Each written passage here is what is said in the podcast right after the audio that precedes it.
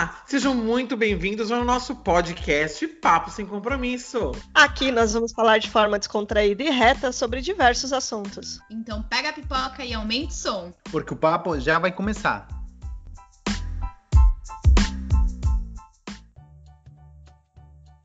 Olá, pessoal, seja bem-vindo a mais um Papo Sem Compromisso. Aqui é a Priscila. Oi, aqui é a Daniela. Aqui o Marcelo. Aqui é o Cadu. E no nosso episódio de hoje, voltando na nossa série Vivendo Fora, nós vamos falar um pouquinho sobre como é viver nos Estados Unidos. E para que isso aqui não vire um programa Mauri Júnior, onde as pessoas ficam perguntando e eu fico respondendo e fica parecendo uma coisa muito intimista, chamamos uma convidada que mora aqui nos Estados Unidos, na mesma cidade que a gente, que é a Denise. Oi, Denise! Oi, tudo bom? Tudo jóia? Olá. E a gente vai fazer um pouco de perguntas para ela, de como quer viver aqui, afinal de contas ela vive mais tempo que a gente aqui nos Estados Unidos. Então, ela já passou por coisas que nós não passamos. Então, ela já passou por furacão, pós-furacão. Então, todas essas perguntas que vocês têm curiosidade de saber e querem perguntar, ela está aqui para responder, tá bom? E aí, uh, essas perguntas costumam ser as mesmas que a gente já fez nos outros podcasts, ou seja, uh, as perguntas em linhas gerais são as mesmas, porém, como cada pessoa que vem aqui, a gente sempre coloca uma pitadinha a mais aqui, ali, para não ficar uma coisa muito repetitiva. Então vamos lá, meninas, vamos começar as perguntas? Vamos. É, você já comentou que a Denise mora aí nos Estados Unidos há mais tempo que vocês. Então, há quanto tempo você já, tá nos, já está nos Estados Unidos? Olha, dia 13 de outubro vai completar cinco anos. Eu sei exatamente o dia, assim, porque não dá para esquecer quando uma coisa. Quando a sua vida muda completamente de um dia para o outro, né? Então não dá para esquecer o dia. Exatamente 13 de outubro. Caramba, faz tempo já, hein? E sempre na Flórida? Sempre, na verdade, um, eu vim para cá, o mesmo motivo que trouxe o Cadu também, né? O meu marido, ele, na verdade, até então, quando a gente morava no Brasil, era apenas meu namorado, mas ele recebeu uma oportunidade de vir para cá e trabalhar, e como a gente já, já tinha essa pretensão, já tinha planos de continuar junto, a gente teve que casar exatamente para vir para cá por causa de questão de visto, de documentação e tudo mais. Então a gente casou tipo dois dias antes de vir para cá, literalmente. E aí foi isso que trouxe a gente para cá, para os Estados Unidos. Legal. E qual que é a diferença que mais te chamou a atenção aí nos Estados Unidos, que você sentiu? Acho Maior que impacto.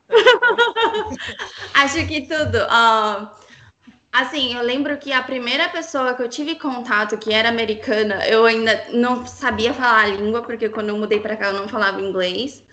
Eu, assim, falava muito básico, mas quando você no, morando no Brasil, você acha que o seu básico é intermediário, mas quando você chega aqui, tipo, o seu básico é, é nada, praticamente.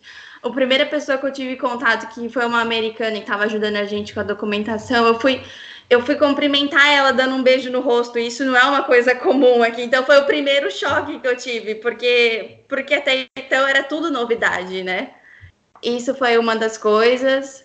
Eles são mais impessoais, né? Mais reservados. São demais. É horrível. Por exemplo, até hoje eu não sei o nome dos meus vizinhos. Tipo, eu não tenho ideia de qual é o nome deles. Ah, mas não muito longe, que eu morava em São Bernardo até os meus Ah, eu também não. Pra falar a verdade, a gente aqui também não sabe o nome dos nossos aqui vizinhos. Não, a gente não sabe. Nos Estados Unidos, muito antes do coronavírus, pelo menos as pessoas que eu conhecia, elas tinham muito medo de germes mesmo, sabe? Elas não te cumprimentam com um beijo no rosto, com um ah, abraço, é verdade. elas têm medo mesmo de contato de germes, elas têm isso como uma defesa. É, não é como nos filmes que você, o vizinho chega e te traz uma lasanha porque sabe que você está ocupado com a mudança. Não é assim. É, aqueles é vizinhos americanos de filme que bate na porta. Oi, não existe isso, então, em nenhum lugar dos Estados Unidos? Não pode dizer que não existe. Poderia ser, né? Pelo menos isso. Pode ser que exista, mas a gente mesmo nunca viu alguém batendo na sua porta e falar: Oi, meu nome é Mel, estou aqui na casa do lado, trouxe uma lasanha. Ninguém faz isso. Seja bem-vindo à vizinhança. Isso é uma urbana, só se for no Geórgia, porque talvez seja no mais pro interior, o pessoal seja mais receptivo. Pode ser que talvez, mas... Pode ser, mas aqui alguém chegou na sua casa batendo na sua porta? Não. Meu nome é Mel e Ana. Nunca me senti à vontade também para bater na porta de ninguém para pedir um quilo de açúcar emprestado. Exato. Boa!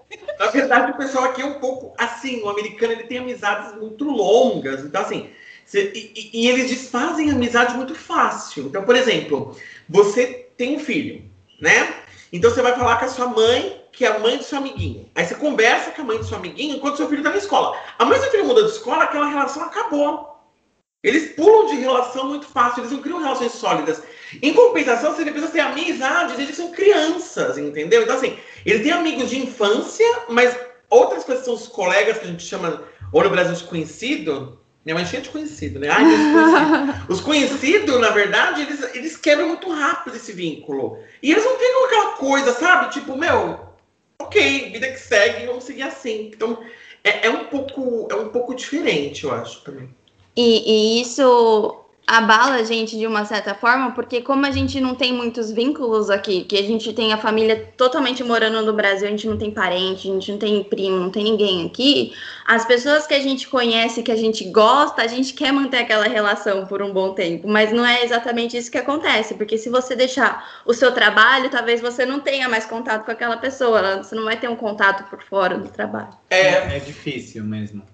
E eu entendo a sensação que a Denise está falando, porque quando eu tinha tipo quatro anos no Brasil, que já estava me adaptando, que tinha mais amigos, mudei para cá. Você fica meio sem amigos, né? Porque os amigos do passado bem mais distante, você já até fala pouco. Os amigos dos últimos empregos você até fala, mas vai perdendo.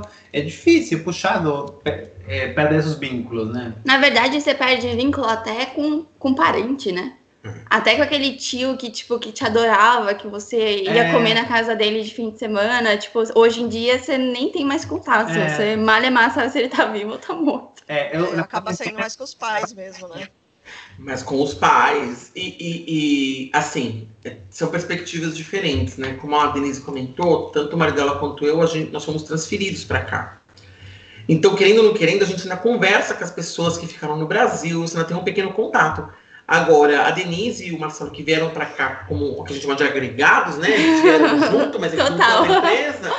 Não, mas são os agregados porque eles não vieram com emprego nem nada. É construído do zero toda a relação, né? Exatamente. É Isso foi uma das coisas que foi bem difícil no começo, porque eu larguei o meu trabalho, que eu tinha uma expectativa de crescimento, que eu gostava da empresa que eu trabalhava, eu tinha plano de carreira de crescer naquela empresa, e você deixa sua vida completamente para trás e vem para um lugar novo porque você quer estar tá perto da pessoa que você ama, sabe? Que você quer construir a sua vida com essa pessoa. E, e, e foi muito difícil porque eu não falava a língua, então, e, e, quando você está aqui por menos de um ano, se você quer fazer um curso, se você quer estudar ou qualquer outra coisa, por você estar há menos de um ano, você não é considerado residente para a faculdade ou para o curso. Então, você paga como um estrangeiro, e isso é tipo o dobro do preço. E eu não tinha condições de bancar o dobro do preço para poder aprender uma língua. Então, no primeiro ano, eu fiquei meio que tipo housewife, eu fiquei dona de casa. E você fala assim putz, eu estudei quatro anos na faculdade, sabe? Eu tinha um emprego e eu mudei para um país e agora eu sou dona de casa, uma posição que eu nunca, nunca me vi e nunca quis estar. E assim, o meu marido não, por mais que também tudo era novo para ele, ele tinha uma ele tinha uma rotina de ir para o trabalho, conversar com pessoas e ver pessoas, e eu estava somente em casa, porque eu não podia nem conversar com o vizinho ou com, com qualquer estranho, porque eu não falava a língua deles. Então, assim, é bem difícil. E as pessoas, e as pessoas que veem a gente aqui falam: "Não, você tá nos Estados Unidos, sua vida tá ótima, tipo, o que que você tá reclamando, né?" Mas ninguém sabe os perrengues que são, tipo, o perrengue que é você largar tudo e vir para cá começar uma coisa do zero, entendeu? É, as pessoas acham que você está de dona de casa na piscina o dia todo, assistindo Netflix, todos os seriados, que é a vida do sonho, mas não é. E o hater vem dizendo, veio porque quis, mas aqui na verdade você faz opções na sua vida. Tudo na vida é uma grande opção que a gente faz, é né? Claro. Então assim, a, a minha opção que a gente faz de mudar de país, uma vezes uma pessoa vai fazer de mudar de cidade, dependendo do trabalho que a pessoa buscar, né? Então é uma coisa tão longe da realidade. No caso da gente, é um pulo muito grande, porque saiu do Brasil veio para cá. Mas, por exemplo, uma pessoa que às vezes mora em São Paulo, o marido consegue um bom emprego, por exemplo, em Florianópolis. Até se mudar, fazer vínculo de novo, é a mesma coisa, assim. Essas mudanças, essas rupturas, elas são bem complicadas, não é uma coisa simples, né? E não é uma coisa pra gente subestimar, não, porque é uma coisa que acontece. Mas assim, mesmo sendo difícil também, igual usando o exemplo que você deu de mudar para uma outra cidade, mas dentro do seu próprio país, ainda é menos difícil do que mudar para um país diferente, porque até a cultura é diferente, os hábitos, os É. costumes são diferentes. Não, não, Agora, eu tenho... pode falar, não, não, não. E assim, a gente estava tendo uma posição privilegiada porque a gente conseguia viajar às vezes, né? A passagem é cara, uma vez por ano, sei lá, mas era possível. Tem pessoa que vem para cá, de, se- do Brasil ou outro país, e tanto pela situação migratória ou pelo próprio dinheiro mesmo, às vezes tem muita conta, tem mais, tem filhos e tal, não consegue voltar É verdade? é, pessoal, ai, eu não. Eu, eu, a última vez que eu ah, fui ao Peru foi assim, só oito anos atrás. Tipo, muita gente te- passa 10, 20 anos sem ir ao país de origem, que é uma situação bem. E eu tenho uma baita admiração por essas pessoas, porque É, olha. Eu não sei como. A gente daqui a pouco vai falar sobre documentação de viagem, explica um pouco mais o que que é essa coisa migratória de poder sair, de não poder sair, que eu acho que é uma curiosidade que muita gente vai ter, né? Porque como é que vir, como é que não é, como é que você tá, como é que você conseguiu, é um pouco de, de um pouco mais burocrático, a gente deixa um pouquinho mais pra frente. Denise, uma pergunta, já que você falou tantas vezes que você não tinha idioma. Você mora aqui há cinco anos. Aham. Quanto tempo você falou assim, olha, cheguei aqui sem saber nada, fui fazer curso e hoje eu entendo inglês, hoje eu consigo acompanhar uma conversa, hoje eu consigo uma televisão, hoje eu consigo negociar alguma coisa. Hoje, depois de cinco, quando você fala assim, esse tempo foi o que eu demorei para falar assim, olha, foi o pulo que eu precisava e hoje eu me sinto confortável. Então, hoje eu ainda não me sinto confortável. Não, mas você consegue estudar, você Não, trabalha e tal. Então, assim, quanto tempo você fala assim, olha, não sabia nada, meu conhecimento era Não, eu entendo. pão É, duro e Nossa Senhora, assim, cinco anos ela não se sente ainda confortável. O que, que eu vou fazer Pensa da minha eu, vida? é. Vou cortar meus pulsos, Denise? Não, não quero assustar ninguém, por favor. É, você consegue. Uma coisa é autocrítica, outra coisa é realidade, né? Então, assim, Sim. às vezes, para sua autocrítica, você tá longe da fluência no seu ponto de vista. Uhum. Mas você fala assim: olha, eu chegava aqui e não conseguia entender nada que a pessoa me falava. Ah, não, Agora, com certeza. Assim, eu acho que isso varia muito de quanto que a pessoa se compromete, né? De quanto, tipo, de ter disciplina e se dedicar àquilo que você tá fazendo. Eu tive a oportunidade de simplesmente não trabalhar e só estudar inglês. Então, eu tinha, eu me dedicava full time, né? O período integral.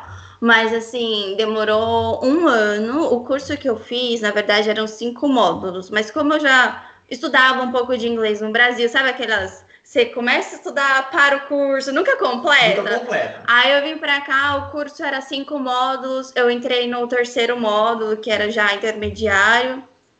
E foi um ano de, estu de estudo para terminar os, os, três módulos do curso, para poder completar e adquirir fluência. Então, assim, foi um ano estudando, mas eu acordava, eu comia inglês, eu jantava em inglês, eu dormia, sonhava em inglês, era tudo em inglês.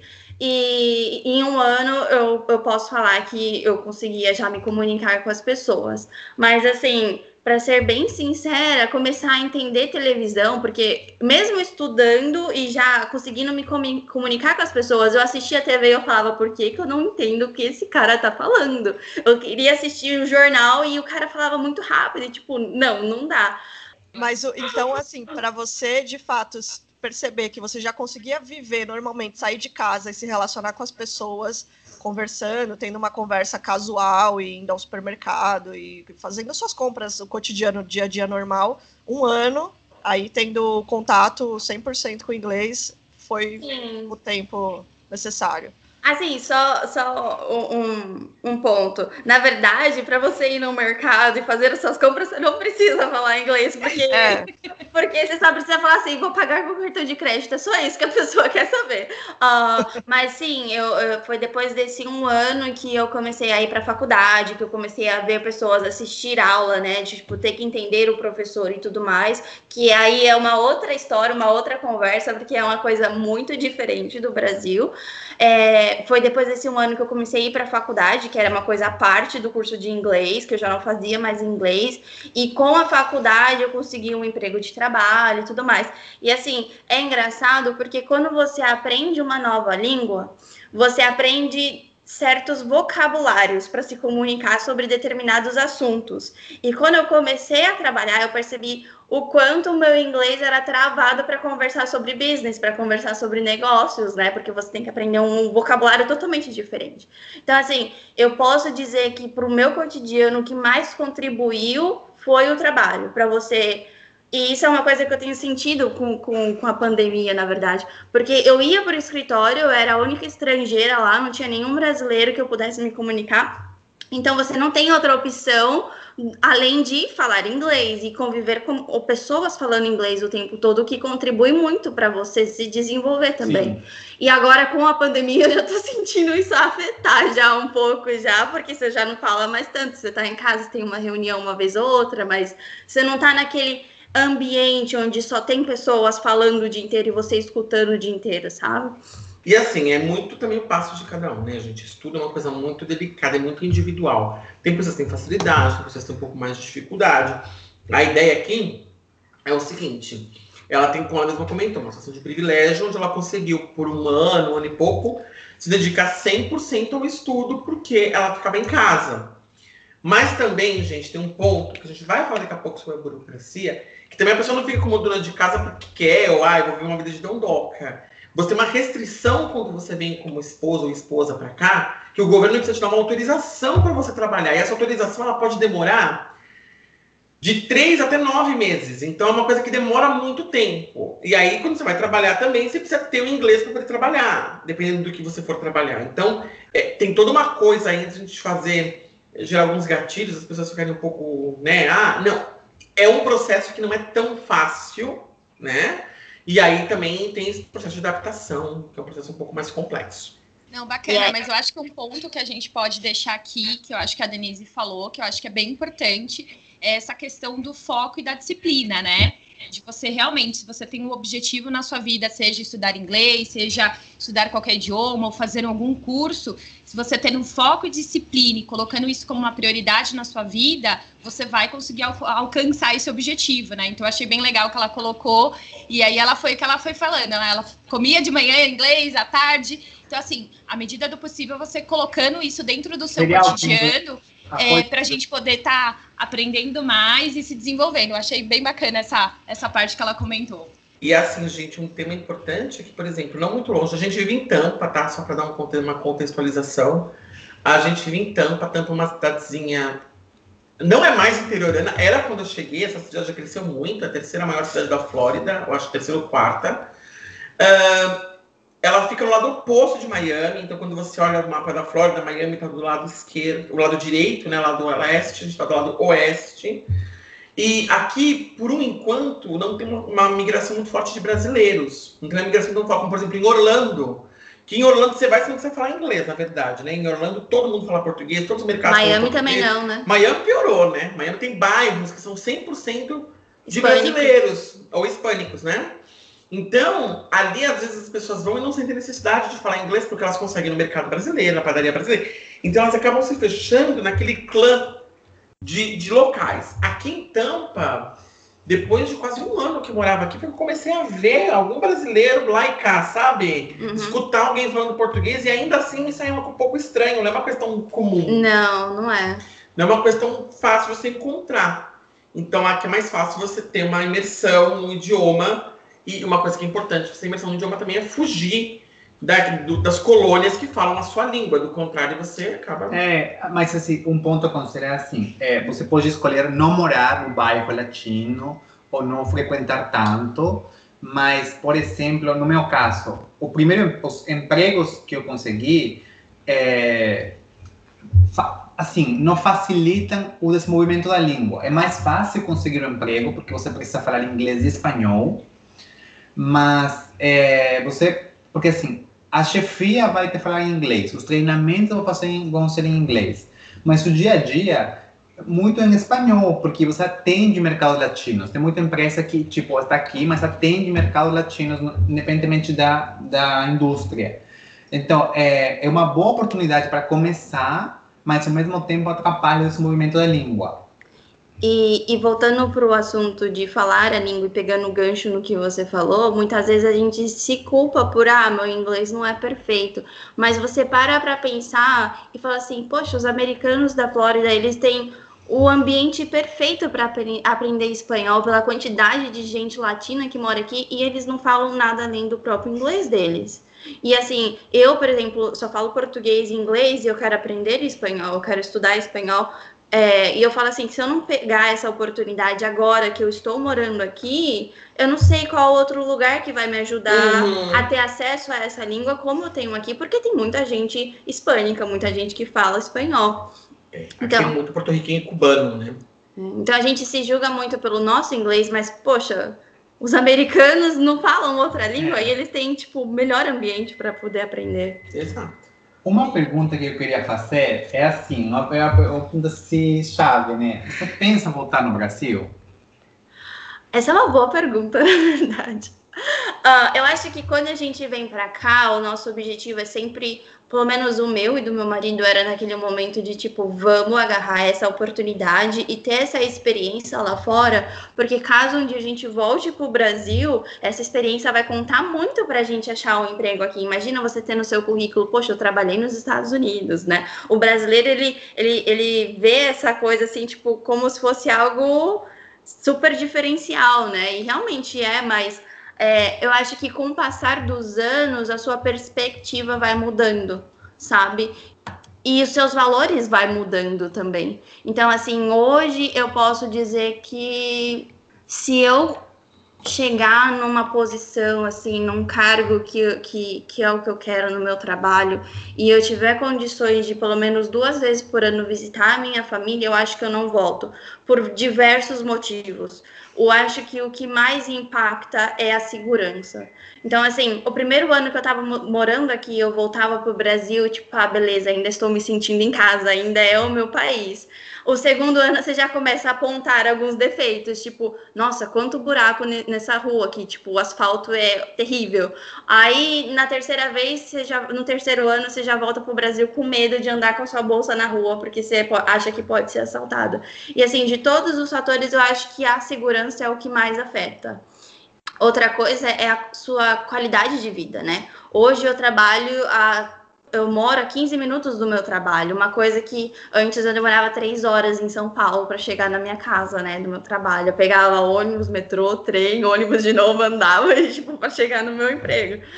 É, isso são, são fatores que contribuem bastante, mas, assim, não diria que Estados Unidos é o lugar que eu quero viver para sempre, porque. Não sei porque, eu acho que é pelo fato da língua, assim, sabe? Eu acho que talvez, sei lá, eu gostaria de morar em Portugal. E, e, outra coisa é que quando você sai a primeira vez do seu país, que até então, quando eu mudei para os Estados Unidos, eu nunca tinha viajado a nenhum outro país, eu só estava nos Estados Unidos. Eu não só tive a minha primeira experiência viajando para fora, como já viajei para ficar e mudar e, tipo, definitivo. E aí, quando você sai do Brasil, você fala, nossa, mas o mundo é tão grande, né? Tem tipo, tanto lugar bom, né? Exatamente. Sua mente abre, né? Você fala, poxa como assim eu vivi todo esse tempo sem, sem ter pretensões maiores de conhecer outros lugares, né? Eu acho que um ponto legal que você comentou, né, é essa questão da, da viagem que te abre essa visão, né, de que o mundo é grande e eu posso estar em qualquer lugar e, e existe muitos lugares bacanas para se estar. E um ponto bacana, fazendo uma reflexão aqui de todos os o podcast aí que a gente fez é, com o pessoal morando fora. Então, se vocês não viram, por favor, vão no nosso link lá para poder ouvir as outras pessoas. A gente já passou pelo Canadá, passamos pelo Japão, Austrália e agora estamos nos Estados Unidos. E que todo mundo comentou essa questão de ter a segurança, né? E ter qualidade de vida. E aí, fazendo esse resumo aí, essa reflexão, é, é bem bacana ter que todo mundo que foi para fora para esses países conseguiram enxergar que no Brasil a gente não tem essa questão da segurança e a qualidade de vida, que a gente demora muito tempo, às vezes, para ir para o trabalho, duas, três horas, e você também ficar com receio de sair da sua casa. E às vezes a gente que está aqui no Brasil, a gente tem essa sensação, mas ela não é tão explícita quanto uma pessoa que morou fora e que voltou para o Brasil. É que a gente é vai se acostumando, né, com a Exatamente. Situação. Eu acho que é exatamente. Hoje eu paro para refletir e eu falo assim, mas quando eu morava no Brasil, eu não me sentia que eu não estava segura, eu não tinha medo de violência, porque isso se torna parte de você. Você, você sabe exatamente que lugares você não deve passar, a que hora você não deve passar, e se você passar, como você deve se vestir, como você deve se portar. Então, assim, é uma coisa que se torna parte de você e que você não fica com aquela neura na cabeça o tempo todo, sabe? Sabe? Você pode ou não estar falando no celular, enfim, a gente acaba se acostumando a ficar mais restrito porque a gente sabe do perigo. Vocês que estão aí fora, que vocês sentem mais à vontade para andar na rua e tudo mais, obviamente que tem violência e tudo, mas é bem menor do que aqui no Brasil. Uhum. Vocês se acostumam a ficar mais livres, mais à vontade. E quando vem para o Brasil, lembra de tudo isso, é um choque, né? E que para a gente é super natural. Infelizmente é, é super natural. Porque, se, assim, se você volta um dia a uma posição muito boa e tal, é, você pode meio que dar uma compensar a parte de qualidade de vida. Se você volta em uma posição diferenciada, você consegue morar num bairro mais cêntrico, acessar algumas coisas que você tinha aqui, mas a parte de segurança você não tem nada que ser, não tem nada que ser feito, porque por mais até se você volta a, com dinheiro e tal, é, a segurança é uma coisa muito externa é, você vai pode ser seguro no próprio condomínio que você mora, a do bairro um pouquinho mais seguro, mas ainda você pode ser afetado pelo, pela, pela criminalidade, então aí não tem como fugir. A, a, então esse é o ponto, né? Eu acho que a, a qualidade de vida é uma coisa que tem como meio você não perder se você volta a uma situação diferenciada, mas a segurança não tem como. Você vira, você faz parte, né? Você não tem como fugir. E, e, Cadu, isso é uma coisa que eu queria também ver o seu ponto de vista, porque, assim, o Diego comentando comigo, até mesmo trabalhando na própria empresa, ele me fala: se eu estivesse no Brasil no mesmo cargo, eu teria um salário melhor e eu teria uma, um, uma condição de vida melhor, talvez. Não. Não. Acontece o seguinte: isso é uma coisa importante quando a gente fala de custo de vida, né? custo de vida ele não toca só o salário que você ganha convertido. Até porque, assim, como é que eu posso explicar? O, que acontece aqui nos Estados Unidos é uma coisa que não tem no Brasil, que é uma discrepância salarial. Então, por um exemplo, no Brasil, isso é uma coisa que a gente pode verificar bem facilmente. Se você pegar um analista, você pegar um gerente, a diferença salarial entre eles é abismal. Então, você pega, por exemplo, um gerente ganha, independente da empresa, que ganha 20 mil. Se naquela empresa o gerente ganha 20 mil, o analista vai ganhar no máximo 4 uhum. ou 3. Então, uhum. a diferença de falar. nível do analista, né? É, depende do nível do analista, depende também da, da, da do departamento que ele tá. Mas sim. uma média, tá? Uma média de um analista no Brasil, eu digo da área financeira, que é que eu trabalho, tá? Então, contabilidade. Um analista sênior, que seria o máximo de um analista, vai ganhar entre 4.500 e 5 mil reais no muito. Uhum. O gerente contábil de uma empresa, dependendo da empresa, vai ganhar entre os seus 18 a 20 mil reais, dependendo da empresa, porte e tudo. Então, você está falando mais de um quinto do salário. Uhum. Em compensação aqui, um gerente e um analista, a diferença salarial deles é muito pequena. Não, eu concordo. Então, isso ajuda na qualidade de vida. Por quê? Porque no final da história, a sua qualidade de vida, a sua, a sua, a sua percepção de dinheiro recebido, ela varia muito. Porque imagina, é, uma casa que tenha uma pessoa que é um gerente e uma pessoa que é uma analista morando juntas no Brasil, vai ter um, imagine um quinto de salário, digamos, vai ter uma condição de comprar uma coisa X. Aqui, um, se o mesmo gerente e uma analista morar junto, a de salário vai ser um terço, metade. Não, eu concordo então, com você, mas assim, no Brasil você tem benefícios que você não tem aqui. Ah, a matéria de benefício de trabalho, que você fala, um terço de férias. E aí eu, eu, eu tô considerando os dois juntos. Ah, tá. Então assim. Porque tem empresas que, para nível de gerência, te dá um carro, é, com despesas gastas. É, plano de saúde é praticamente você tem um descontinho lá na é, sua folha de pagamento, mas tipo, você faz qualquer exame que você quer, você vai em qualquer médico que você quer sem gasto nenhum, o que é muito diferente aqui dos Estados Unidos, porque mesmo tendo um plano de saúde, você tem que desembolsar muito dinheiro para ir no médico. É, não, sim. Você tem vale refeição, você tem ajuda de mercado para fazer compra, você tem muitos benefícios, você tem PLR, você tem 13 terceiro, você tem Sim. férias. Você tem vários benefícios, tem vários penduricalhos no salário. Vamos lá.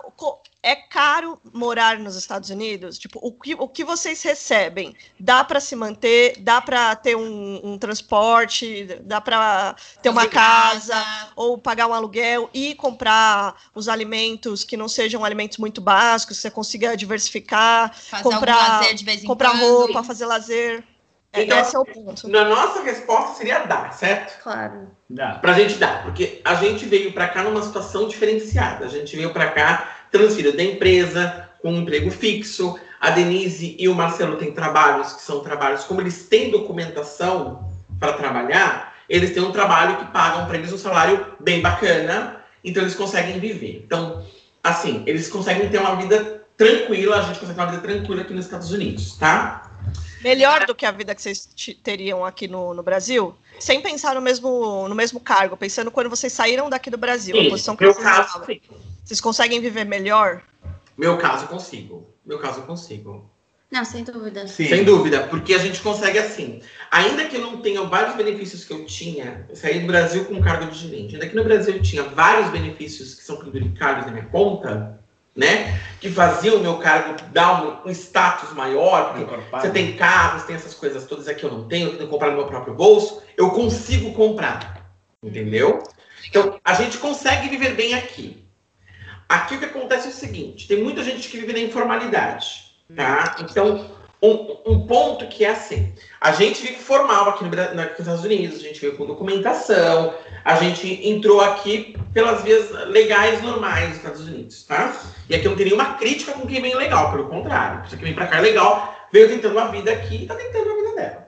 Cada Então- um tem sua, sua, história, sua né? particularidade, né? Exato. Então, o salário mínimo aqui na Flórida, hoje, mais ou menos uns por hora. A maioria das pessoas ganham por hora aqui, tá? Na Flórida. Quase ninguém ganha o salário mensal, É, tá? é bem comum. Então, os salários aqui na Flórida, eles variam entre 8,50 a 13, 14 dólares a hora, dependendo do lugar que você vai, né? A ideia nacional é ter um salário mínimo de 10 dólares a hora aqui no estado. Cada estado tem uma regra própria, porque cada estado tem impostos em cima da folha. Flórida não tem imposto, porque só com a arrecadação da Disney eu consigo manter o estado. Então, quando o pessoal vem para cá, para Disney, abraçar o Mickey e tirar foto com o Pato Donald, ela está pagando tanto imposto nisso que o imposto que os parques de Orlando geram e Miami gera mantém o estado inteiro. Então, o estado não tem imposto estadual, só imposto federal. Então, tá. Então, o que acontece é o seguinte: uma pessoa que ganha uma média dessa vai conseguir ter uma vida boa? Vai conseguir ter uma vida boa. Pessoa vai ganhar mais ou menos esses 13, 14 dólares a hora, né? Ela vai ter uma vida, óbvio, ela vai morar num bairro mais simples, mas ela vai conseguir pagar o aluguel dela. Dependendo do bairro que ela vai morar, ela tem escola dos próprios filhos, então ah, uma pessoa, a escola pública aqui, lógico, os bairros têm rankings de escola pública, né? Tem escola que é mais cara, mais, melhor em termos de ensino, escola que é menor em termos de ensino. E aí você vai verificando, você vai compensar a melhor escola com maior aluguel. Então a pessoa vai definir o que ela quer. Mas sempre vai ter escola pública perto e o ônibus que pega seu filho, você não sabe gastar esse transporte com ele. Transporte público aqui em Tampa é uma desgraça, isso não existe. Vem aqui, tira uma foto. Um unicórnio verde, assim. É, você não Você encontra nunca vai ver. transporte público aqui. Então, a pessoa tem que ter um carro. Ela vai comprar um carro mais baratinho, ela vai financiar, ela vai. Tem mil formas de fazer Neston, invente uma, né? A público. Então, o que a gente tem aqui é esse quesito. Então, uma pessoa. E aí, falando um pouco de, de, de algumas áreas. Muita gente que vem para cá como ilegal vai trabalhar em duas principais frentes, que são os lugares que não costumam pedir documentação para você trabalhar. Vai trabalhar em serviços de, por exemplo, Mão de obra, é mão de obra de construção, Restaurantes. limpeza. restaurante na parte não visível. O que que é a parte não visível de um restaurante? Lavar a louça, arrumar a cozinha, parte que você não está com contato ao público, né? Construção, como a gente já comentou, e limpeza. Então a pessoa vai trabalhar aqui como um- uma empregada doméstica e tudo. E que ganha bem, tá? Porque mão de obra, assim, americano não gosta mesmo. É, então aqui uma pessoa ganha bem fazendo essas mãos de obras, tá? Então assim, não quero incentivar ninguém vir ilegal pra cá, mas fato é. uma empregada, ela, ela ganha mais ou menos um, um valor de 150 dólares ao dia se ela não tem casa própria, né? E com isso ela consegue receber o seu saláriozinho por mês que dá lá os seus 3 mil dólares se ela trabalhar 20 dias seguidos. Ô, Cadu, explica o que é esse casa própria, porque não é a casa que a pessoa vai morar. Ah, não, não, não, não. A casa própria que eu digo é o seguinte: quando você vem como empregada doméstica, boa pergunta. Você vai entrar, às vezes, numa agência. E aí a agência tem as próprias casas que ela tem, o portfólio de casas. Os clientes. Os né? clientes, isso. Então ela vai te falar: olha, eu te pago 150 para você trabalhar para mim durante 8 horas do dia. Quando você começa a criar sua própria carteira, você vai começar a cobrar. As faxinas aqui nos Estados Unidos, diferente do Brasil, a pessoa não chega às 8 da manhã vai embora às 5 da tarde, fica o dia inteiro limpando sua casa. Ela limpa 3 horas da sua casa e ela vai embora. Então, uma faxineira que tem casas da própria carteira de clientes dela que ela vai criando, ela vai cobrando entre 100 e 150 por 3 horas de trabalho. Então, aí ela acaba contratando uma outra pessoa para ajudar, porque nenhuma faxineira costuma fazer esse faxina sozinha. Ela costuma fazer faxina em dupla ou em trio, dependendo. Até porque você faz mais rápido e, E você mais consegue casas. fazer mais casas. Exato. Então, elas se dividem. Então, ela vai ganhar uns seus 100, cento e pouco por faxina de três horas. Lógico, ela não vai conseguir fechar todas as casas, não vem com essa ilusão de, cara, eu vou chegar lá fazendo três casas por dia próprias. Até porque envolve credibilidade de você deixar um estranho entrar na sua casa. E americano é muito desconfiado, você não consegue dar abraço, não digere, imagina que você é uma pessoa estranha na casa dele, né? É um pouco complicado. Já a construção civil paga também por hora, paga por dia. Então, uma construção civil vai pagar entre 100 a 250 dólares por dia, dependendo do que você for fazer na construção civil. Então, se você vai colocar calha no teto, se você vai assentar piso, se você vai fazer borda de piscina, se você vai fazer. Vai ganhando isso. O que não leva a mal, porque não leva a mal por ser pedreiro ou por ser construção, que, que é um trabalho que ganha menos. Muito pelo contrário. contrário. Esses 200 ganha até muito mais que muita gente que tem um trabalho formal, entendeu? Sim, escritório. Tanto que estava falando, o cara que trabalha comigo agora, que acabou de entrar no escritório, ele era como um supervisor de obra. E fala que um colocando piso em Miami, que o custo de vida é um pouquinho mais, um pouquinho mais caro, é, uma pessoa que coloca piso ganha 3 mil dólares por semana. Oi? Nossa. Só que eles não têm trabalho todas as semanas. É. E, e, tem- e tudo que a gente tá falando aqui, gente, tem que sempre ter muita consciência do seguinte: a gente mora em Tampa, que é uma cidade mais interiorana, do lado oeste da Flórida. Pode que essa realidade não se aplique a Nova York, não se aplique a Califórnia, que é muito caro viver na Califórnia. A Califórnia tem um evento que são as pessoas que trabalham no escritório e tem que dormir no próprio carro para não ter como pagar o aluguel de tão caro que é viver lá. Então, assim, Exatamente. a realidade que eu tô falando é a bolha Tampa, bolha Flórida. Eu não tô falando Nova York, porque nem conheço para esse ponto de vista, né? De como que é na Flórida, como que é em Nova York, como que é em Chicago, como que é na Califórnia. Então a pessoa, quando vai sair, é seria a bola fazer uma pesquisa, né? De como que é viver lá. E até se ela receber uma proposta de trabalho para se mudar, ela tem que fazer uma pesquisa como que é o custo de vida onde ela tá vivendo. Então aqui Assim como qualquer lugar do, do mundo, assim como até no Brasil, tem Exato. estados que são mais. o Mais custo de vida é caros, mais né? alto e É tem. São Paulo, por É. exemplo, São Paulo capital é caro. É né? caríssimo. É caro, é. quer trazer aquela falsa impressão, ou então abrir a porta e falar, não, vem, não. A ideia não é incentivar a imigração legal, explicando quanto é o custo de vida aqui. Mas assim, voltando para sua pergunta, é o bom daqui é que você consegue se planejar. Por exemplo, é diferente do Brasil que cada vez que você vai no mercado, aquele determinado produto tá com preço diferente por causa da inflação ou por outros fatores. Aqui não, você sabe que independente da época do ano, toda vez que eu for no mercado e eu quiser comprar, sei lá, um quilo de carne daquela, daquele específico corte, eu sei que vai ser sempre o mesmo preço. Então você Não tem consegue tanta variação. Exatamente. Você sabe exatamente quanto que você vai gastar de comida, você sabe exatamente quanto que vai vir a sua luz, que é diferente aí no Brasil, porque a conta de luz é um absurdo.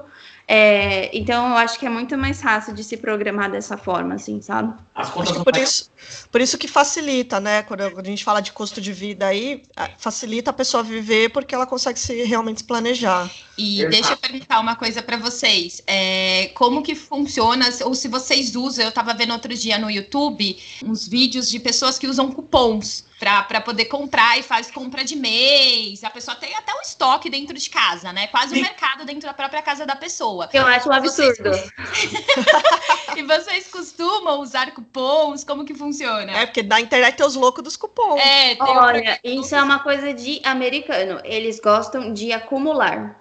Isso é uma característica nata deles, assim, tipo, não há o que discutir. Eles são super materialistas, eles gostam de acumular. E é muito engraçado que uma vez que você muda para cá, você começa a assistir televisão, você vê uns programas estranhos que você nunca imaginou na vida. Existe um programa específico que são pessoas que que só vivem disso, elas vivem de acumular cupons para poder fazer as compras de casa. E tipo, elas vão lá, chega a determinado ponto que elas têm tantos cupons que quando elas vão fazer a compra no mercado, o mercado deve dinheiro a elas por estar tá levando os produtos embora. Nossa. É tipo, é absurdo, assim, sabe? Mas assim, eu não sei. Eu, não eu já usei esse cupom sim. É que, é que dá trabalho, né? Dá trabalho. Não, é, Você tem que não, a gente, a gente já viu os, os, programas aqui que o negócio, a pessoa ela vive para organizar os cupons, Sim. assim. A vida dá dela é. Assessoria, trabalha disso, de dar assessoria de como é. cupons. É, isso a de cupom aqui, na verdade, e eu tenho que assumir que eu tenho, é um aplicativo que chama Retail X, que é um ah. aplicativo para você comprar medicamento.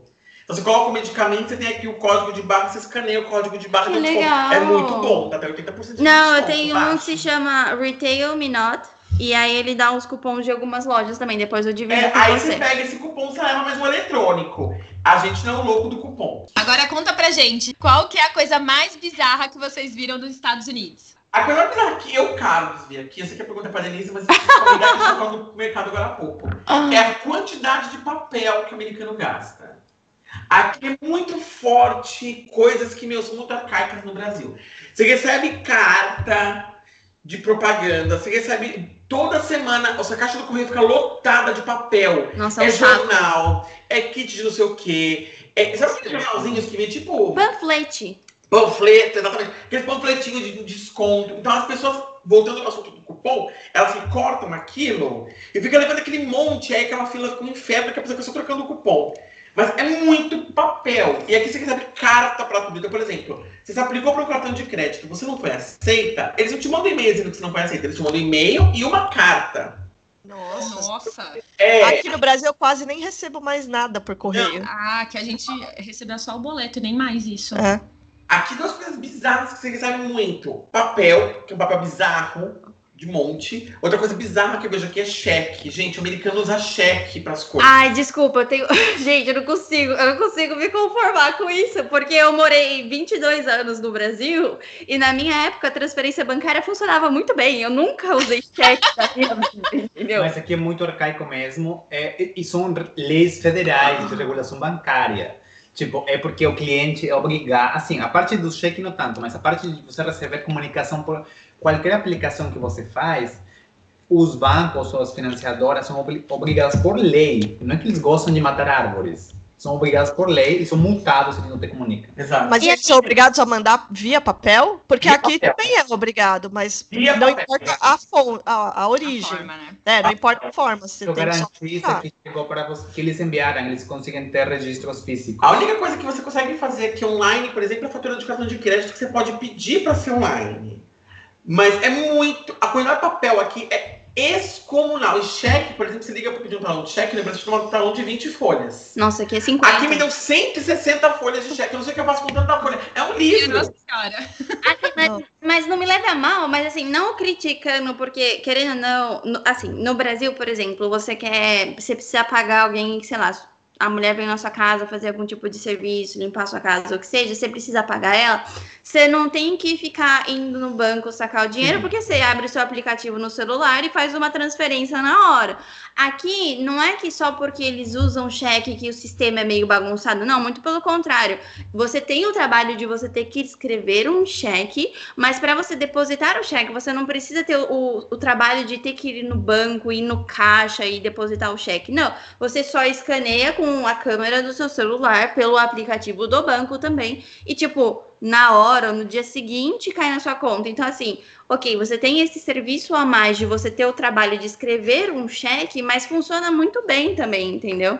Mas acho bizarro. Mas, por exemplo, se você não, não assinou cheque por trás, cheque pode ser rejeitado. É um, ah, eu ah, não, não é muito eficiente, não. Bizarro, gente. Eu voltei no tempo. Tem coisas que eu nunca mais vi. Olha, carta pra caramba. Aqui também tem aquelas ligações que nem tem de São Paulo, que a gente recebe no celular, que a pessoa liga e desliga na sua cara. Aqui é cheio disso.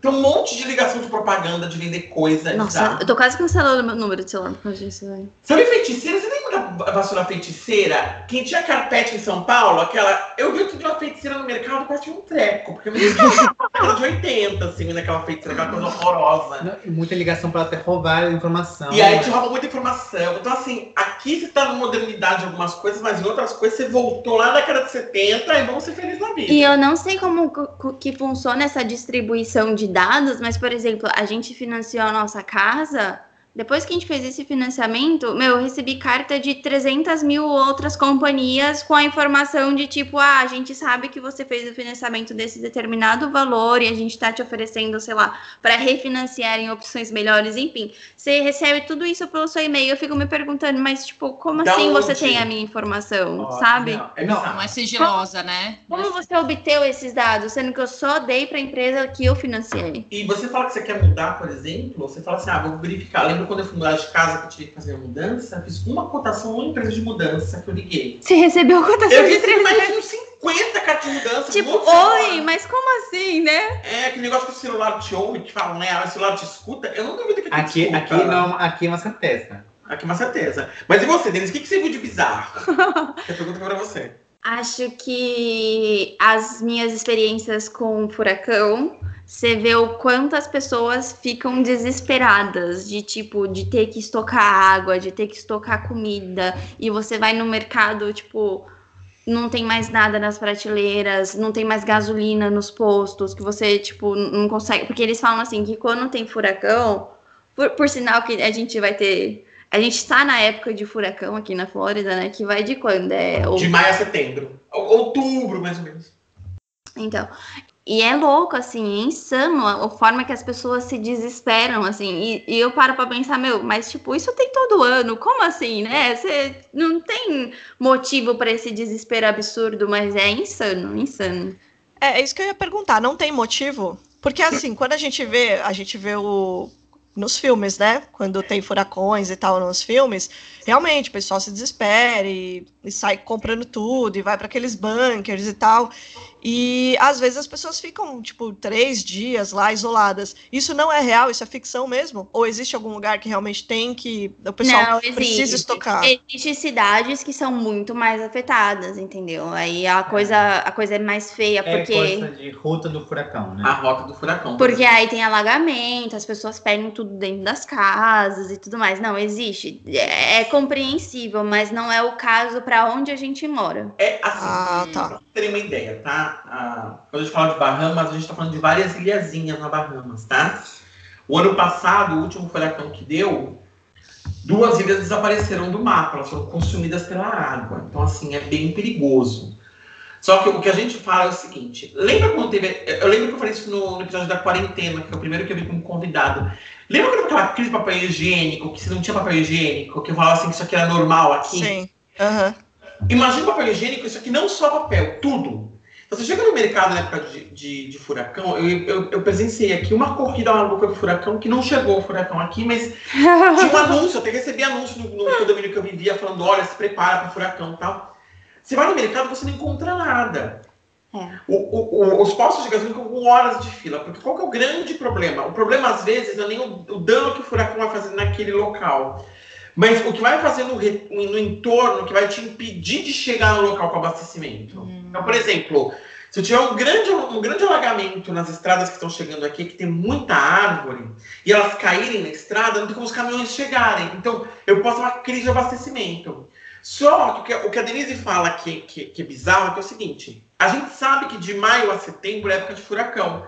Então, quando é fevereiro, já começa a comprar as coisas e montar um pequeno estoque na sua casa. Entendeu? Então, assim, se de maio a setembro é furacão, fevereiro, março, abril, já vai começando a comprar essas coisas e já vai estocando na sua casa. Quando chegar a época do furacão, você precisa comprar menos coisa. E uma coisa que eu queria falar é que, diferente do Brasil, as pessoas aqui elas não podem aumentar o preço das coisas porque está em alta demanda. Ah. Então, por exemplo, no Brasil, quando você vê greve dos caminhoneiros, que as pessoas ficam sem gasolina, aí os poucos postos que tem gasolina sobe o preço lá em cima. Tipo, opa, tá todo mundo querendo comprar, vou lucrar aqui. Aqui não, aqui por lei, mesmo nessas épocas de furacão que tem muita demanda, as pessoas querem estocar os, os comércios eles não podem aumentar o valor. É, o que acontece é, assim, você chega no mercado, você está do trabalho e tem a mesa furacão, tem menos coisa, você vai ter que comprar as coisas, marcas mais caras, que é a única coisa que eles deixaram na prateleira. Mas não é que aumentou o preço, que você termina comprando água que é mais cara, Tipo, o, sei lá, qualquer item, qualquer coisa de perecível que é a marca cara, mas não é que aumentaram, só restou isso. Exato. E eu acho isso super legal, porque no Brasil você dá a impressão que as pessoas estão querendo ganhar dinheiro em cima da miséria dos outros, né? Da necessidade dos outros, e que eu acho um absurdo. É, é na, verdade, verdade, não é, é na impressão, não, é a realidade, porque dos, dos caminhoneiros o litro da gasolina ela foi para mais de quase 10 reais. É, é assim, em tese, em tese, a gente tem também uma legislação que deveria impedir de, de ter um aumento de preço assim tão absurdo. Tanto que a gente pode é, denunciar né, o estabelecimento que tiver preços abusivos. É, é, fazendo né, colocando preços abusivos e tal. Mas aqui no Brasil a gente sabe que as coisas não funcionam tão bem assim, né? Tem gente que vai praticar preço abusivo e, e enfim, é, a gente convive com isso por enquanto. É, e a pior parte, na verdade, é que se a população tivesse o bom senso de falar, puta, esse preço tá abusivo, eu não vou consumir esse item porque tá absurdo, mas na verdade, quando teve a greve dos caminhoneiros, a gente viu que era uma, era uma realidade totalmente diferente. Os postos que tinham gasolina e estavam cobrando esse valor abusivo, tinha uma fila de carros de pessoas que foram lá abastecer e tinha gente que, por exemplo, tinha dois, três carros, encheu o tanque dos três, dos três carros. carros, sendo que a pessoa usava nenhum carro durante a semana. Então, é. assim, tem também essa questão da conscientização. É, a empatia, né? Que a gente sempre fala aqui nesse, no nosso podcast, que falta um pouco. Mas aqui, o posto de gasolina ficou um inferno, tá? Eu tô te batendo, eu quase agredido no posto de gasolina. Foi horrível no último furacão. foi um horror. Eu tava pra colocar na bomba, ele entrou em contramão, começou a gritar comigo. Foi horrível, foi horrível. Eu não, eu não passei por isso. Nossa, é, é, bizarro. E olha que a gente tem uma, uma coisa privilegiada, que o complexo de apartamentos que a gente morava antes era literalmente do lado do posto. Tanto que a gente conseguiu ver quando o posto, quase, quase que dá para ver do, do quando quarto. o posto é, ficou de novo, estavam abastecendo. Então a gente realmente, assim, a gente meio que aproveitou, a gente poderia sair de madrugada e do lado abastecer o carro, mas gente, é, é horrível. Mas assim, se prepara, né? Por exemplo, toda vez que eu vou no mercado, eu compro um par de papel higiênico quando tá acabando. Assim, vou ter um par, gente, eu não vou usar mais que 30 rolos de papel higiênico, nem com furacão, nem com três. Eu não tenho de múmia, gente, são duas pessoas. O furacão não vai me dar dor de barriga. É, são duas pessoas na casa, gente. Não precisa de comprar 5, 6 pares de papel higiênico. Fica tudo, tudo vai dar certo, gente. Fiquem tranquilos, né? Vamos lá. Tá, eu, eu queria fazer uma pergunta. Você falou que não não tem, não pensa, né, em voltar de fato para o Brasil, se vocês tiverem uma, uma condição que pelo menos duas vezes por ano vocês consigam uhum. fazer visita aos parentes e tal. Tem, mas tem alguma coisa que no Brasil você sente muita falta aí nos Estados Unidos, que você tinha aqui no Brasil e no, nos Estados Unidos você sente muita falta, ou, ou que se você pudesse, levaria junto com você, tirando os parentes, né, que a gente já sabe que... é um pouco mais difícil. Padaria. Nossa, todo mundo fala padaria, é, né? Tem tanto valor a uma padaria. Não, mentira, eu já dava valor porque eu gostava pra caramba de ir em padaria quando eu morava no Brasil. Mas eu sinto muita falta de chegar na padaria, sentar ali na bancadinha, pedir um pedaço de pizza e, tipo, tomar um suco natural, bem gostoso. Ai, que falta de uma padaria. Um pão na chapa e um. Um pão na chapa com requeijão, gente, uma Nossa, padaria. Sai da requeijão. As nossas pizzas também sinto muita falta. Sinto falta da pizza, porque aqui a pizza de americano, tipo, não tem tanto recheio como a nossa. Elas são bem mais fininhas, assim, então sinto falta de pizza. Mas aí tudo bem, porque você vai e, e, compra massa e faz a sua própria pizza em casa e põe tanto de recheio que você quer. Mas também o um pastel na feira de domingo com aquele caldo de cana com limão. Nossa. Hum. E assim, tudo bem, você vai no mercadinho brasileiro e você acha a massa de pastel, você tem que fazer o pastel na sua casa, mas ajuda a matar a vontade. Agora, o caldo de cana você não encontra em lugar nenhum. Uh -uh. E açaí bom também não. E, Açaí. e- Não, açaí também não. E E. é caríssimo aqui. Água de coco. Aqui Água de coco. Ah, é muito ruim. Nenhuma água de coco tem um gosto da nossa, é muito ruim. E também, Mas- não, eu não parei a lista até agora, ela fez uma pergunta pensando que. Mas como que é a água de coco aí? É, Tem o coco coco mesmo, igual tem aqui, ou é as de caixinha que vocês estão falando? Tem Os dois. Coco, mas a maioria do- da água de coco daqui é coco marrom, né? Tem Ah. os dois, mas sei lá, é simplesmente É diferente. uma, a água daqui é pasteurizada, então você vai comprar aquela caixinha Tetra Pak, só coco, manja? A maioria da água de coco daqui é água de coco marrom, não é água de coco verde. Ah, tá. As frutas têm gosto diferente. As nossas frutas são muito mais gostosas, muito mais doces, muito. Nossa, muito melhor. Exceto abacaxi. O abacaxi daqui eu acho que é mais gostoso que o de lá. Não, lá no Brasil tem uma, um tipo de abacaxi específico que é sempre doce, eu esqueci. Que de é. mel? Não, não sei. eu não- Acho que é o pérola, né? É, sei que tem um que, tipo, não importa quando você compra, pode estar verde, mas ele vai estar docinho por dentro. Eu sinto falta também. Frutas mais? é um negócio. Já, já. Já deu, né? Não, não. Certeza. E é sempre relacionado à comida, é engraçado, né? É sempre. E a padaria é uma coisa que é universal, assim. Todo mundo fala que sente falta da padaria. É Eu porque tenho. a gente sente falta do pão francês, na verdade. A gente sente falta do pãozinho. É, o pãozinho brasileiro. Ah, eu sinto muita falta do Cadu, pãozinho. qualquer. A única coisa que eu não fazia numa padaria era comer o pão francês. Ah, eu eu comia todo o resto que tinha lá. Ah, Os bolos, os salgados. Não, As gente, tortas, as pizzas, tudo A mesmo. coxinha. É alegria. Que o pão cubano que vem aqui que falam que é uma delícia, eu acho um horror. É o com manteiga? O pão com manteiga aqui dá É uma certo. delícia. O Não. cubano? Suporto. Que vem com uma manteiguinha assim em cima que vende no Publix. Não, não ali. é esse, não. O pão cubano é aquele que vem com sanduíche cubano mesmo. Parece, parece uma Ah, ciabatta. sei, você tá falando do sanduíche, mas é porque tem o pão que já vem com uma manteiguinha também. Não, mas não é esse que eu tô falando. Eu tô falando Tá aquele pão do- cubano que faz o sei, sanduíche cubano. É da horrível. ciabatta. É horrível. É nada de especial, nada, nada de É especial. Mas e- o inverso? Por coisas que você tem aí que você acha que é muito, muito bom, muito legal, e você fala, ah, isso não tem no Brasil. Se um dia eu fosse pro Brasil, era algo que eu sentiria falta daí.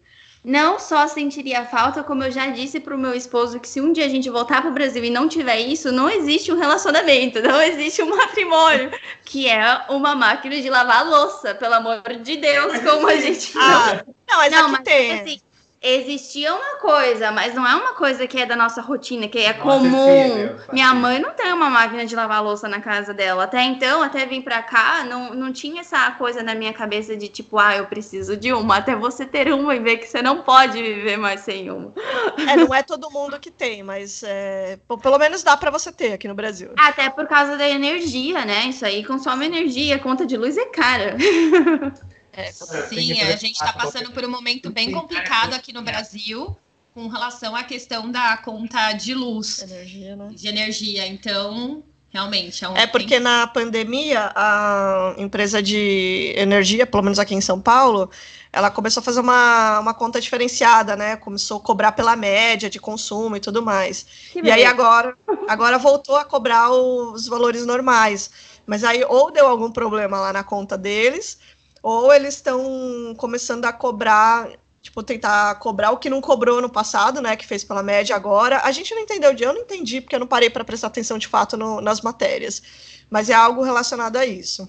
Que Então, não pessoal- deixa de ser um absurdo de qualquer forma, entendendo? Não, não, ser, não, não deixa de ser um absurdo, porque você nunca deveria pagar pela média de ninguém. Você tem que pagar exatamente pelo que você consome, ponto final, Exato. certo? Não, mas é a, é a própria média, né? Eles pegavam os seus últimos consumos e cobravam pela média, porque eles entendiam que a pessoa em casa ela ia ter um gasto maior mesmo.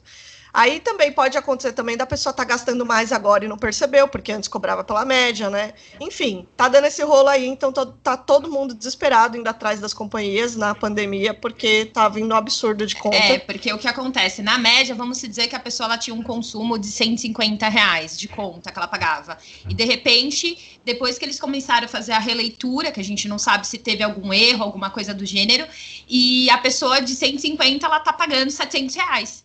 E ninguém precisa pagar conta de luz agora maior, por causa que tá todo mundo procurando um emprego, outra, tá se tentando ficou- é, sobreviver. Imagina o seguinte, você gastava 100 quilô, você tinha no seu relógio 1.100, aí você ficou seis meses sem medir luz quase. Vai dar 1.700. Você viu como é a diferença de um com o outro? É óbvio que não é uma Paulada numa vez só. Ai, não, olha, uma coisa que eu levaria daqui, se eu tivesse que levar alguma coisa daqui, eu gosto de muita coisa, eu gosto de muita capacidade que existe aqui nos Estados Unidos em matéria de, de coisas de casa mesmo. Tem muita coisa que é prática, tá? É, coisas que eu acho que eu levaria, e, e é é uma coisa muito abstrata e parece muito bizarro, é o imposto que existe aqui para ir. Porque eu vejo que no Brasil a gente paga muito imposto para muita coisa. Sim. E a gente vê muito pouco resultado. Aqui eu pago bem menos imposto e eu vejo muito mais resultado. Tirando a parte de saúde, que eu acho um Você vê horror. retorno, né? Eu Você vejo retorno. investimento. Tirando a parte de saúde, que aqui é horrorosa. Então, assim, pessoa vem pra cá nos Estados Unidos, reza pra não ficar doente. Isso é algo você morre, nos Estados. Unidos. É a pessoa que é atropelada, é a pessoa que sofre um acidente de carro. E ela fala, não chama ambulância porque eu não vou ter como pagar. É, é desesperador isso, tá, gente? Então, nem tudo aqui é só maravilha. A parte de saúde dos Estados Unidos é uma das piores do mundo, eu posso dizer, sem medo de ser feliz. E a gente quer replicar isso no Brasil, porque no Brasil você tem o SUS, que é uma das coisas melhores acabadas. E eu, se eu traria alguma coisa do Brasil para cá, eu traria o sistema SUS. Eu acho que é uma coisa que eu poderia trazer para cá, faria uma diferença nesse país, que eu acho bizarro. E a parte de impostos aqui, a percepção de quanto meu imposto é voltado para mim é muito diferente. Então eu acho que isso é uma coisa que eu, eu acho que eu levaria daqui para aí, sabe? Essa percepção, essa, essa coisa tranquila. Porque, porque eu tenho um imposto baixo, as pessoas elas têm um poder aquisitivo, claro, numa devida proporção parecida. Então você não vê aquela consciência de classe tão marcada quanto no Brasil. Então você pode ir no restaurante e do seu lado uma pessoa e você ficar medindo ela porque ela está vestindo porque ela tá, porque você se julga superior. Eu acho que a consciência de classe, dependendo do local, é bem melhor nesse sentido. Mas o que não quer dizer que não exista aqui um racismo super pesado, que não exista aqui Ah, é. algumas coisas que são bizarras de se verificar. Mas, por exemplo, se você vai num restaurante de crocs, você pode estar um pouco cagando e caminhando com a roupa que você tá. Isso, Fica pra isso é uma coisa muito engraçada, porque, na minha opinião, assim, em geral, o americano se veste mal, né? É, muito. Se veste mal em, tipo, em... Então não é que tem consciência de classe, que como todo mundo se veste mal, não posso vestir rico, não. Tipo assim, no Brasil, bom, eu tô falando por mim, eu não sei outras pessoas, mas eu não ia de chinelo no mercado, tipo, jamais. Se eu vou, sei lá, fazer compra, eu botava um tênisinho, pelo menos. Jura? Ah, eu vou. Aqui eu vou, E eu- tipo, Eu vou e vou cagando pra opinião de dos outros. Não, mas no, o shopping, por exemplo, no, você No a shopping, pessoa vai exatamente. arrumada. Também vou. Ai, gente, andar com a Daniela é assim. As pessoas ficam te reparando, né? Porque a Mas pessoa não do seu lado, ela vai como se fosse, com todo respeito, gente, mendigo. Mas não deveria, ué. Quintal, As né? pessoas não têm que se importar com a roupa que eu tô vestindo. Não, mas. Não, mas a, a gente sabe disso e eu concordo com você, mas infelizmente você entra numa loja que você te olha.